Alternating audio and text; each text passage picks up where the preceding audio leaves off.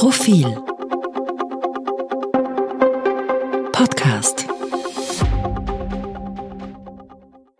Sie hören den aktuellen Profil-Leitartikel, geschrieben und gelesen von Eva Linsinger. Österreich hat ein Korruptionsproblem. Wesentliche Säulen von Staat und Justiz zeigen sich verrottet. Kanzler und Justizministerin müssen dringend handeln. Selbst für abgebrühte Politjunkies, die sich längst nicht mehr wundern, was alles möglich ist, gab es diese Woche starken Tobak. Die neuen Nachrichten aus den Abgründen der Innenpolitik im Schnelldurchlauf. Nationalratspräsident Wolfgang Sobotka reiht sich in die Schar der Beschuldigten ein. Der Vorwurf Amtsmissbrauch. Ungerührt bleibt der Vorsitzende des ÖVP-Korruptionsausschusses. Ja, so heißt der Urausschuss wirklich. In Vorarlberg werden dubiose Geldflüsse vom Wirtschaftsbund an die ÖVP untersucht. Die Präsidenten von Wirtschaftsbund und Wirtschaftskammer treten zurück. Durch die desaströse Dauerbaustelle Justiz ziehen sich neue, tiefe Gräben. Der Oberstaatsanwalt, der viel Energie darauf vergeudete, die Aufklärungsarbeit der Korruptionsstaatsanwaltschaft zu behindern, steht unter Anklage und ist suspendiert. Die Polizeitruppe, die durch fragwürdigen Ermittlungseifer auffiel, ist entmachtet.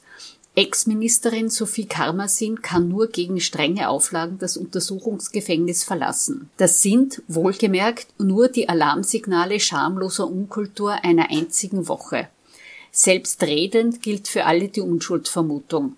Doch bereits jetzt lässt sich aus der Unmenge an Skandalen, Chatprotokollen, Verwerfungen und Vorwürfen ein so eindeutiger wie verheerender Befund destillieren. Österreich hat ein veritables und tief sitzendes Korruptionsproblem. Wesentliche Säulen von Staat und Demokratie zeigen sich gefährlich verrottet. Im Machtrausch verwechseln Politiker ungeniert Staat und Partei, achten keine moralischen Grenzen, werden Spitzenbeamte nach Parteibuch ausgewählt. Der politische Wille, diese Unsitten durch Transparenz zu beenden, fehlt. Und die Justiz, jene Instanz, die besonnen und unbeeinflussbar Licht ins Dunkel der Korruptionsvorwürfe bringen sollte, ist massiv beschädigt. Wer das für Alarmismus hält, hat sich zu lange an den schludrigen Umgang mit Sauberkeit und Rechtsstaat gewöhnt. Ohne Vertrauen in eine unabhängige Justiz kann keine Demokratie auf Dauer funktionieren. Eine durch Skandalserien, Kanzlerrücktritte und beklemmende Chat-Einblicke in den ÖVP-Maschinenraum ohnehin wankende Parteiendemokratie wie Österreich schon gar nicht. In der Justiz rumort es zu lange zu laut. Es untergräbt jegliches Vertrauen, wenn in der Justiz parteipolitische Grabenkämpfe toben und Spitzenbeamte sich als willige Erfüllungsgehilfen und politische Vorfeldorganisationen der Minister- und Kanzlerpartei ÖVP gerieren und lieber der Slogan statt aufklären. Wildwest-Ideen, etwa jene, Staatsanwälte bespitzeln zu lassen, passen in schlechte Filme, aber nicht in höchste Justizkreise. Justizministerin Alma Sadic ist dringend gefordert, die Justiz grundlegend neu aufzustellen, und zwar mit mehr Elan und Tempo, als sie bisher an den Tag legte.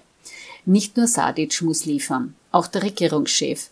Bundeskanzler Karl Nehammer schwappt seit seiner Angelobung Anfang Dezember breites Wohlwollen entgegen, nicht ohne Grund.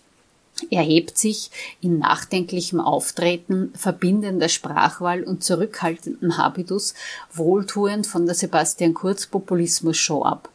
Eine Schonfrist hatte Nehammer sich auch deshalb verdient, weil er seit Amtsalstritt als Krisenkanzler fungieren muss. Corona, Ukraine, Wirtschaftskrieg, Gaskrise bloß. Das kann kein Grund mehr sein, dass Nehammer vor Handeln in der Korruptionskrise zurückschreckt. Unverbindlich freundliche Signale waren ein Anfang, nun braucht es energische Taten.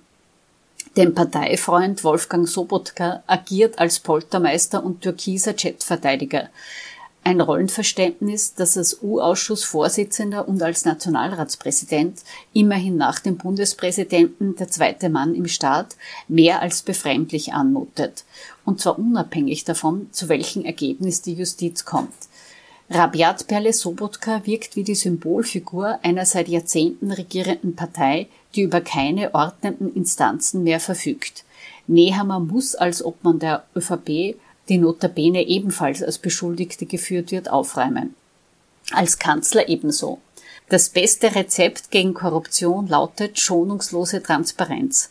Seit zwei Jahren verspricht Türkis-Grün eine Transparenzoffensive. Genauso lang wird verzögert, nicht nur von den blockiererprobten Bundesländern. Informationsfreiheitsgesetz, Abschaffung des Amtsgeheimnisses, Neuordnung der Parteienfinanzierung ruhen auf der langen Bank. Im November schickten die Grünen einen Entwurf zum Korruptionsstrafrecht an die ÖVP. Seither gab es zwei Gesprächstermine dazu. Binnen fünf Monaten. Rasantes Tempo und ehrlicher Wille, den Korruptionssumpf endlich trocken zu lehnen, schauen anders aus. Weiter zuwarten ist gefährlich. Für den Staat, für die Justiz. Viel Zeit bleibt Türkis-Grün nicht mehr. Sonst ist das Vertrauen endgültig verspielt.